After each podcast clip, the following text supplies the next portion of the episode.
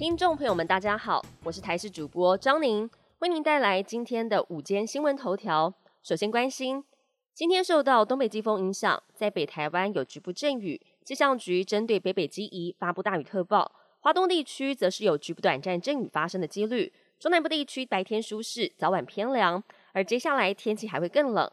明天到下周二，东北季风增强，北台湾会有局部阵雨。下周三开始有强冷空气南下。北台湾的平地最低温预估会降到十三度。另外，根据日本气象厅的资料显示，今天上午八点钟已经生成热带性低气压，在未来二十四小时之内有机会形成台风帕卡。国民年金保费即将要调涨，依照今年九月国民年金保险精算结果，因为基金的余额不足以支付未来二十年的保险给付，所以从明年的一月一号开始，保险费率将依法调整成百分之十。一般民众每个月将多付一百四十四元，预估受影响人数大约有两百七十一万人。从今天开始，入境人数不设限了。考量到国内疫情趋缓而且稳定可控，以及盘点国内防疫跟医疗量能之后，指挥中心从今天凌晨零点开始取消入境人数的限制。根据今天入出境航班预报旅客人数，大约有三万八千人次。其中入境旅客人数是一万九千人次，比起上周六的入境旅客一万七千人次，大约增加了两千人。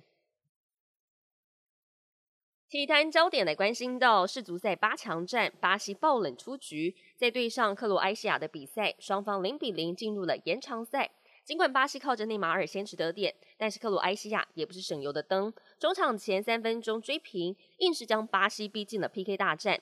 克罗埃西亚连进四球。最终是以四比二踢走了巴西队，也让内马尔当场爆哭。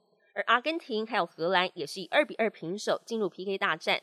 最终阿根廷以四比三气走了荷兰，收下队史上第六张四强门票。长辈们计算年龄通常都是以虚岁为主，也就是比身份证的年龄多一岁。而南韩政府一样只论虚岁，但最近当局完成的修法，取消了虚岁制度。统一以周岁来计算年龄，让南韩人都自动减少一岁，通通变年轻。本节新闻由台视新闻制作，感谢您的收听。更多新闻内容，请持续锁定台视新闻与台视 YouTube 频道。